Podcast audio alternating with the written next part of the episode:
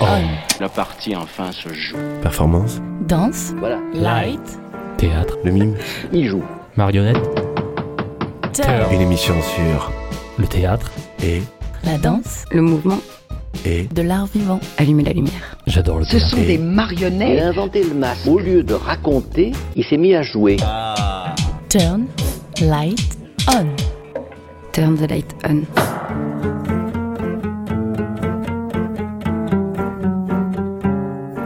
C'est une question qui, nous anime beaucoup aussi, c'est où commence mon histoire? Est-ce que ça commence avec moi? Est-ce que ça commence avec mes parents? Est-ce que ça commence encore avant?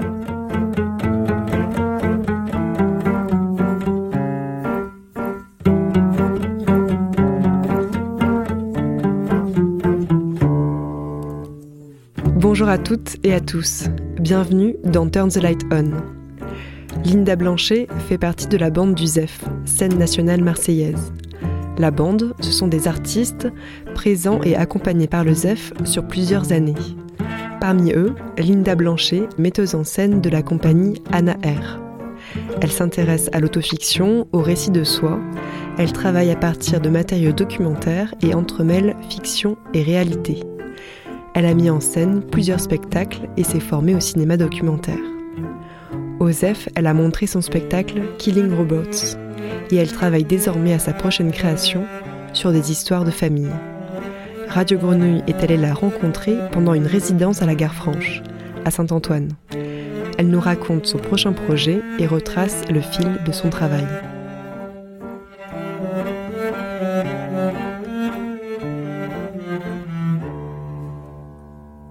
Oui, alors en fait, euh, j'avais envie depuis plusieurs années de travailler sur la fiction de nos histoires de famille, c'est-à-dire la façon euh, dont on se raconte, euh, la façon euh, dont on décide de s'inscrire dans le monde, de, se raconter dans le monde. Et j'ai eu l'idée en fait de, confronter les histoires de famille à une réalité, une vérité objective qui serait la vérité de la science. En fait, mon, frère, il y a 4 ans, m'a offert un, test ADN que je n'ai jamais fait. Raison que j'ignore, il est toujours dans le, tiroir gauche de mon, de, mon bureau. Et, euh, et je me suis dit, tiens, euh, je vais être un peu lâche et je vais proposer à mes quatre comédiens avec lesquels je travaille depuis euh, une dizaine d'années de faire ce test ADN et de confronter leurs histoires familiales à- aux résultats de ce test. Voilà, c'est le point de départ en fait de, de- ce travail qui est vraiment un travail sur notre sentiment d'identité et, euh, et puis bien sûr sur euh, nos histoires familiales. Est-ce que tu as des éléments de réponse sur euh, pourquoi ton frère déjà te l'a offert et pourquoi tu, ne l'as pas encore fait ou tu n'as pas envie de le faire. Alors mon frère en fait m'a offert ce test parce que euh, je fais partie comme beaucoup de, gens d'une famille où euh, la grande histoire a, percuté euh, l'histoire familiale puisque suite à la deuxième guerre mondiale j'ai perdu une partie de ma famille en fait dans les camps. Et pour moi, le, le test ADN était aussi une façon d'être éventuellement mise en contact avec euh, des, gens dont la trace aurait pu être perdue. Donc ça, c'est la raison. Euh, et puis aussi, il y a le côté récréatif, plus, joyeusement, le côté récréatif, soi-disant, que pourrait amener ce, test à ma vie. Et euh, pourquoi je l'ai pas fait euh, euh, C'est un peu mystérieux. Après, je crois que euh, je suis assez dubitative sur le euh, l'identité, on va dire, biologique, euh, euh, génétique euh, euh, que pourrait euh, révéler cette, euh, ce test ADN. Je crois plus à, je crois plus au, au, au récit, euh, à la façon dont on se raconte. Voilà.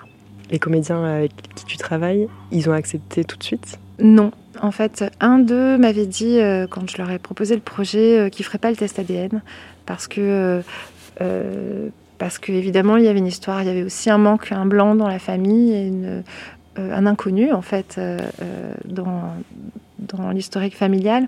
Et évidemment, j'ai respecté sa position et au contraire, ça m'intéressait énormément. Depuis, les choses ont bougé, donc il va finalement faire, enfin, il a finalement fait ce test ADN pour tout dire. Voilà. Et les résultats étaient assez, en fait, les enthousiasmes étaient assez différents selon les personnes. Certains m'ont dit que vraiment, ça n'avait aucun aucun intérêt parce que la, vie, la famille, en fait, c'est celle qu'on écrit dans le monde, c'est les tissages qu'on fait, euh, que, évidemment euh, on est tous embarqués dans une odyssée et que c'est le présent qui compte, c'est l'inscription dans le monde, c'est ça. Euh, et d'autres, au contraire, étaient très intéressés par cette possibilité éventuellement de confirmer une identité ressentie. Et tout d'un coup, l'ADN devenait comme une preuve matérielle que l'identité ressentie était, euh, était réelle, en fait, avait une vérité. Comment ça se passe ce travail sur, euh, sur l'intime? Il n'y a pour l'instant pas trop de fiction? La question de la fiction, c'est une question qui est arrivée très tôt, et dans ma réflexion, et euh, dans ma présentation du projet avec eux, parce que évidemment j'avais conscience que c'était un projet qui était extrêmement intime et qu'un comédien, il est aussi d'autant plus libre qu'il n'a pas à livrer tout Euh, donc euh, assez rapidement, j'ai euh, demandé à, l'autrice Faustine Nogues de nous rejoindre pour écrire aussi. C'est-à-dire qu'il va y avoir bien sûr énormément d'eux, mais cette partie-là sera aussi floutée puisqu'il y aura de la fiction. Et pour eux, je pense que c'était une grosse, vraiment un, gros réconfort de, de savoir qu'ils n'allaient pas être complètement à nu. Euh, j'ai cru lire qu'il y avait euh, de plus en plus de tests ADN faits aussi parce que c'est possible euh, maintenant plus facilement et, assez, c'est assez peu onéreux. toi, comment tu te positionnes? Est-ce que ça, est-ce que tu trouves ça crispant? Est-ce que tu trouves ça encourageant? Qu'est-ce que tu aurais à en dire de manière générale? Alors, il faut déjà rappeler que les tests ADN sont interdits en France, en fait. Donc, c'est, il y a énormément de Français qui sont amenés à en faire, mais c'est absolument contre la loi. Donc on va commencer par là. et c'est sanctionné. oui, c'est vrai que c'est envoyé du coup dans d'autres euh, pays. Euh. C'est d'autres. Là, la société mm. euh, qui nous a envoyé le test est une société américaine. Donc je suis probablement hors la loi. Hors la loi. en faisant ça, mais je crois qu'on est 200 000. Donc il y a une vraie question en fait autour de, la, de ces tests, question qui se pose à double titre. D'abord euh, en termes scientifiques, parce qu'il y a une promesse qui est faite, qui est euh, de dévoiler les origines, et c'est une fausse promesse en fait. C'est juste une comparaison statistique de ce que je comprends évidemment n'étant pas scientifique, mais c'est une comparaison statistique de l'ADN de, chaque personne, enfin de, des personnes qui, envoient leur salive euh, dans, ces sociétés avec des populations, l'ADN d'autres, de, ce qu'ils appellent des populations, c'est-à-dire des, des, gens avec qui on peut être rapproché. Souvent, c'est des zones géographiques, en fait. Euh, donc, c'est pas vraiment découvrir les origines, c'est plutôt découvrir des proximités euh, d'ADN entre plusieurs, euh, plusieurs personnes et plusieurs, du coup, régions géographiques. mais la deuxième chose, c'est aussi le risque que, évidemment, ça crée, qui est un risque de biologisation de l'identité, c'est-à-dire que tout d'un coup, l'identité euh, puisse être aussi euh, une identité génétique. Et là, évidemment, ça ouvre des pans euh, de l'histoire qu'on a envie un peu d'oublier, évidemment. Et, aussi toute une réflexion sur ce que c'est que l'identité, c'est-à-dire que ces tests ont parfois recréé des, conflits entre ethnies parce qu'ils ont été introduits et ils, peuvent avoir une conséquence absolument désastreuse. Mais à l'inverse, pour la recherche scientifique et, euh, à mon avis, euh, pour. encore une fois, je mets une petite précaution oratoire qui est que je suis metteuse en scène et pas scientifique, mais de ce que j'ai lu, parce que évidemment je fais beaucoup de recherches, j'ai l'impression que ça peut ouvrir aussi tout un pan d'un autre rapport à la médecine. Enfin, donc évidemment c'est une, position qui est extrêmement nuancée. Ensuite, le spectacle, il n'est pas du tout pour moi sur, sur les tests ADN. Euh, pour moi, c'était une façon, c'est comme une expérience. J'aime bien partir d'une expérience et de mettre un peu euh, deux, éléments en, contact. Et là, les deux éléments, c'est vraiment euh, les récits familiaux avec bon, bah, ce test ADN. Mais ce test ADN, il est plutôt pour déclencher une réflexion sur, sur notre identité, sur aussi notre mémoire, c'est-à-dire le rapport de la mémoire individuelle à la mémoire collective, euh, une, réflexion sur la famille. Donc, euh, euh, encore une fois, la génétique, elle est présente, mais elle n'est pas le cœur non plus du, projet. One, le suspense, two, performance, la dramaturgie, radio grenouille, turn the, six, turn the light on. Vous écoutez Turn the Light On, l'émission qui explore les arts vivants. Dans cet épisode, la metteuse en scène Linda Blanchet, artiste accompagnée de la scène nationale du ZEF.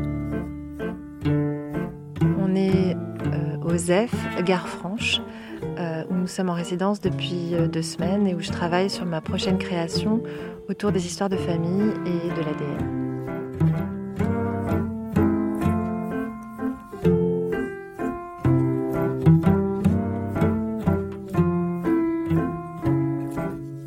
Très envie depuis euh, plusieurs années de, trouver un autre rapport au public euh, et de chercher euh, dans des formes qui ne sont pas nécessairement frontales. Il y a deux spectacles, j'ai fait un, j'ai proposé en fait aux spectateurs de se joindre aux, interprètes autour de deux grandes tables et c'était vraiment deux grandes tables de banquet. Donc il y avait quelque chose déjà d'une proximité du spectateur avec avec les interprètes. Et là, je me suis dit que c'est dans la, suite de ce premier travail. Euh, c'est un spectacle sur euh, les histoires de famille, il y a quelque chose d'extrêmement intime. Et donc je ne voyais pas un spectacle qui commence directement dans une, forme frontale. Donc je propose effectivement aux spectateurs euh, d'être au plus près en fait des histoires des, interprètes dans un premier temps. Donc moi le, le, hors, hors scène était important pour moi. Et après, parce qu'aussi j'aime le théâtre et que euh, j'aime bien l'idée qu'on soit tous réunis dans un même endroit. Euh, j'imagine pour le moment un, tri frontal, c'est-à-dire un, public qui est sur scène, euh, réparti en trois groupes et qui est encore une fois au plus proche des, spectateurs. Mais par rapport à la thématique, ça me semblait assez important de proposer une expérience en fait aussi aux spectateurs. Quels sont les, écrits ou les œuvres d'art vivant ou euh, cinématographiques même qui te suivent ou en tout cas qui t'accompagnent dans ce spectacle-là et dans cette recherche autour des, euh, des histoires de famille? Moi, il y a un livre que j'ai lu de Clément Rosset qui s'appelle Loin de moi, euh, qui parle justement du, sentiment d'identité qui m'a beaucoup interrogée et qui me suit en tout cas, euh, depuis le début de ce projet, euh, c'est quelque chose qui m'accompagne assez dans la réflexion sur l'identité, qui serait euh, une identité avant tout sociale. Et je trouve c'est très intéressant aussi. ça, ça serait un élément. Après, dans le rapport au public, je pense aussi beaucoup. Alors, euh, à la plasticienne, par exemple, Janet Cardiff, qui travaille sur des balades sonores. Là, je passe vraiment du coq à l'âne parce que la question était large, donc je suis nourrie de plein de, choses différentes. Mais euh, j'aime beaucoup euh, l'idée que le spectateur puisse être interpellé directement et intimement. Et en théâtre, il y, a un certain type de théâtre qui propose des expériences comme ça, dont, dont je me nourris maintenant parce que c'est pas ce que j'ai l'habitude de faire et que ça m'intéresse beaucoup. Mais je trouve que c'est vrai quand on travaille beaucoup dans un, théâtre frontal, parfois on peut avoir tendance à, euh, s'adresser évidemment à, une foule. Et là, je crois que de la foule, j'ai besoin de, travailler euh, sur un groupe plutôt, enfin, euh, de, m'adresser à un groupe de gens et peut-être, j'espère, à, chacun. Donc, pendant le spectacle, par exemple, on trouve plein de façons d'engager le spectateur. Euh, de, euh, par exemple, là, on, imagine, il y a une scène qu'on a écrite où la scène se déroule et euh, une partie des spectateurs est, amenée par un des acteurs, alors que la scène continue de se dérouler pour le reste des spectateurs, et va visiter une, pièce, en fait, qui appartient à la fiction qui, qui, se déroule sous nos yeux. Et l'ensemble des spectateurs n'aura pas accès à ça. Et j'aime beaucoup cette idée que chacun ait une expérience individuelle du spectacle et finalement aussi des trous, des manques, comme on peut en avoir dans les histoires familiales où on ne transmet pas tout, évidemment. Et on est obligé un peu de reconstituer a posteriori, euh, euh, peut-être parfois avec de la fiction, euh, les éléments qui nous manquent. Ben, là, le spectacle sera amené à faire ça. Donc voilà, mes, mes inspirations, c'est beaucoup des plasticiens qui travaillent sur ces trous, ces manques. Tu viens de jouer au moment où on réalise cette interview à Note de tes spectacles, le, le dernier en date qui a été euh, finalisé, Killings Robots. En quoi ça s'inscrit ou pas du tout dans la, dans la même lignée Qu'est-ce qui fait euh, commun entre les deux selon toi? Alors dans Killing Robots, j'avais proposé euh, à mes comédiens de partir enquêter sur un roboticide. En fait, voilà, c'est l'enquête. c'est un, robot qui, qui, avait traversé le Canada puis les États-Unis avec l'aide d'automobilistes. Et, et c'était un, robot qui, était, qui avait été conçu pour étudier le lien entre l'homme et la machine. Et, et donc pour le spectacle, j'avais envie de repartir sur les, dernières heures. Donc, ce, robot a été démembré à Philadelphie. Et euh, donc, pour ce spectacle, j'avais envie de, repartir sur les derniers jours, en fait, du voyage de ce robot. Et donc, euh, on, a enquêté à partir des photos prises par le robot, puisque le robot prenait des photos toutes les 20 minutes. Euh, on a aussi reconstitué un robot absolument identique à Hitchbot, qui est donc ce, fameux robot autostoppeur. Donc, je dirais que ce qu'il y a de commun dans le travail, c'est euh, d'abord la proposition d'une expérience, puisque que ce soit de vivre ou de, jouer avec un robot acteur, puisque le robot au plateau était autonome. Donc il, était, il avait un agent conversationnel, c'est-à-dire une intelligence artificielle qui lui permettait de comprendre ce qu'on lui disait et de répondre. Et euh, c'était aussi un robot qu'on était obligé finalement de d'entraîner un peu comme un enfant à, parler, puis à bouger. Enfin bon, bref. Donc j'ai mis les, comédiens à un endroit de euh, d'improvisation avec ce robot. Euh, donc c'était une forme d'expérience aussi pour eux. Et il y a aussi la, présence de l'enquête. Et ça, je crois que c'est deux choses qui sont assez présentes, en tout cas dans mes derniers spectacles, dans mes trois derniers spectacles, c'est-à-dire à la fois la présence d'une quête, la proposition d'une quête et une forme d'expérience qui est proposée et aux spectateurs euh, et aux comédiens en fait. He was born on July 2nd, 2014, in Port Credit, Ontario, Canada, from David and Frelka. They wanted him to have a joyful personality, smiling and open to others. They didn't want him to talk about God, but they taught him to swear. David was hoping he could be what's best in humankind empathy, kindness, altruism. Sunday, July 27th, 2014. It's the day of the big departure. J'ai lu dans ta biographie que tu avais fait un passage par la FEMIS en documentaire. Donc la FEMIS, c'est une école de cinéma. Pourquoi cette bifurcation par le, cinéma et le cinéma documentaire? J'ai l'impression, en tout cas depuis, euh, on va dire, 8 ans, de mener euh, une démarche qui est assez proche euh, de ce que faire les documentaristes. Et après avoir fait euh, deux spectacles d'un théâtre qu'on pourrait dire documentaire, même si la forme finale n'est pas documentaire, le processus est assez euh, documentaire. Euh, j'avais envie de m'enrichir d'une expérience au cinéma, c'est-à-dire de vraiment goûter une autre forme de, de documentaire.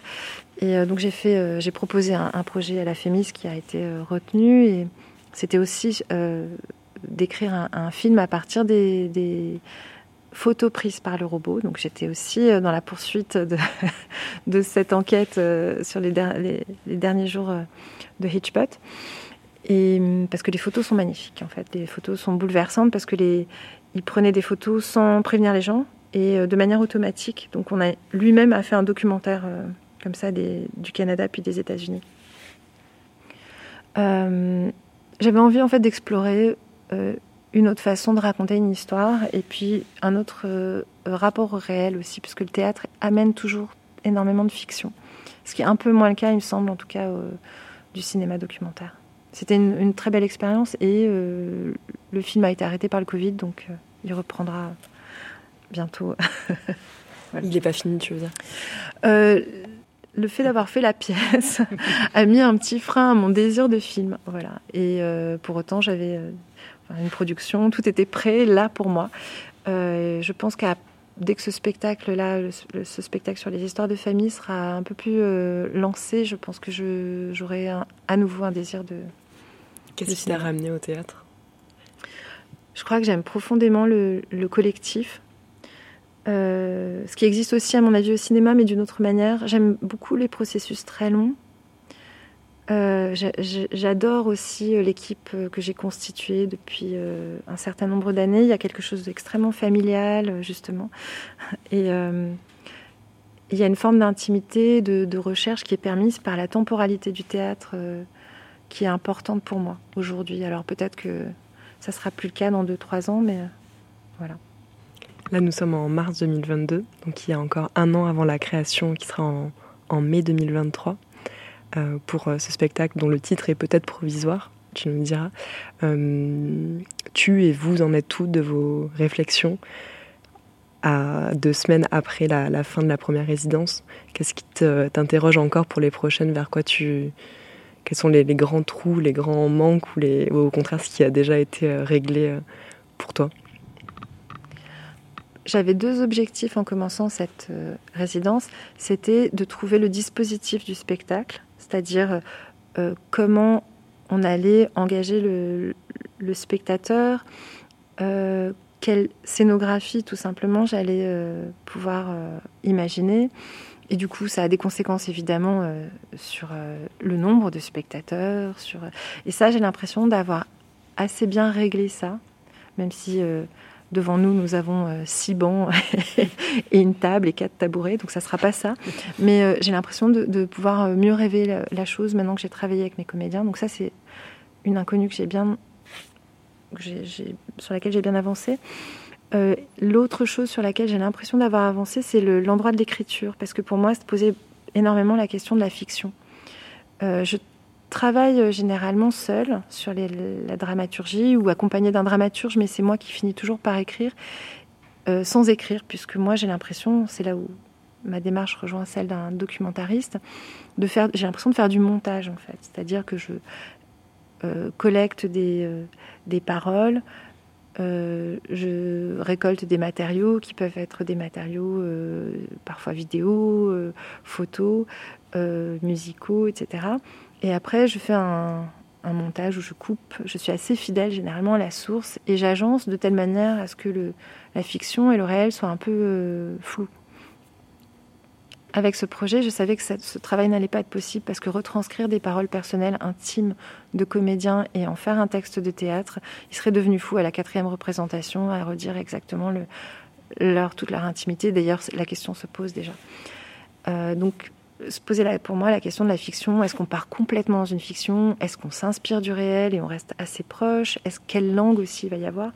Et ça, c'est des questions sur lesquelles on a beaucoup avancé. Voilà. Euh, j'ai envie pour être un peu plus euh, concrète, j'ai envie, je crois qu'il faut un peu de, il faut une poétique en fait euh, du, pour parler de ces thématiques-là, pour pas que ça reste euh, trop proche d'eux. J'ai l'impression qu'il y a besoin d'une langue parfois poétique, d'une langue parfois extrêmement concrète.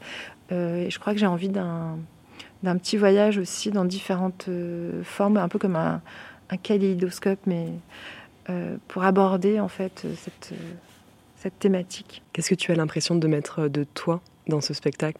Vous partez des histoires de, des comédiens et comédiennes, ils sont quatre.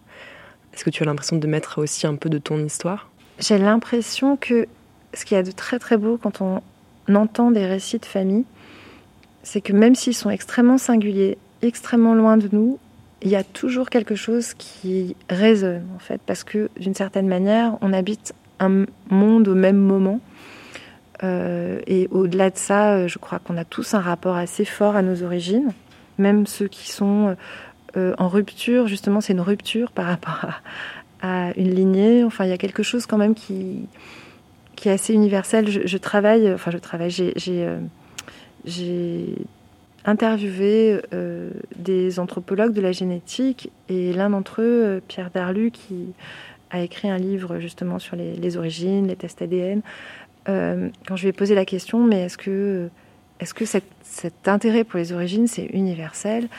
Et vraiment, il a balayé ça d'un Ah oui, oui, oui, oui, tout le monde est intéressé par ses origines. Et c'était vraiment la réponse. c'était une réponse sans, ambiguïté. Donc j'ai l'impression que finalement, même si euh, les comédiens racontent leur histoire, ils racontent mon histoire, mais j'espère aussi qu'ils raconteront un peu l'histoire de tout le monde. Il y a une forme d'universalité là-dedans. J'ai l'impression qu'ils incarnent un peu chacun un, rapport à la famille et aussi un thème en fait. Et donc je pense ça serait quoi les quatre thèmes du coup? Leurs quatre thèmes, euh, je pense qu'il y a le rapport à l'Odyssée qui est assez euh, assez forte, c'est-à-dire quelqu'un qui est en rupture et qui euh, pour qui l'identité est quelque chose qui se construit, qui se, le rapport à la famille est quelque chose qui se, qui se tisse. Euh, il y a aussi le rapport à, la lignée euh, la lignée très lointaine. quelqu'un qui a comme ça une généalogie qui peut remonter, qui peut remonter très loin et qui pose la question du coup de la suite en fait. Qu'est-ce que je fais de ça? Est-ce que je continue cette lignée ou est-ce que je, l'arrête? Quelqu'un pour qui le, remonter, euh, c'est questionner l'endroit où commence ma propre histoire. En fait, c'est une question qui, nous anime beaucoup aussi. C'est où commence mon histoire? Est-ce que ça commence avec moi? Est-ce que ça commence avec mes parents? Est-ce que ça commence encore avant? Je dirais que le dernier thème, c'est l'absence de transmission et euh, le manque que ça crée, la nécessité de recréer. Euh, une, transmission qui remonte. Je ne sais pas si je suis très claire parce que moi je suis concrète par rapport aux personnes dont je parle.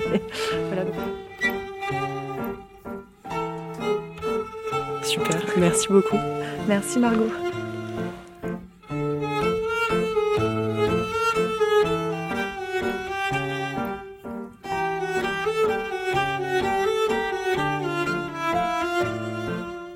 Merci à Linda Blanchet. Le spectacle Histoire de famille, au titre provisoire, est en cours d'écriture et sera présenté en mai 2023. À bientôt. Plus que du théâtre.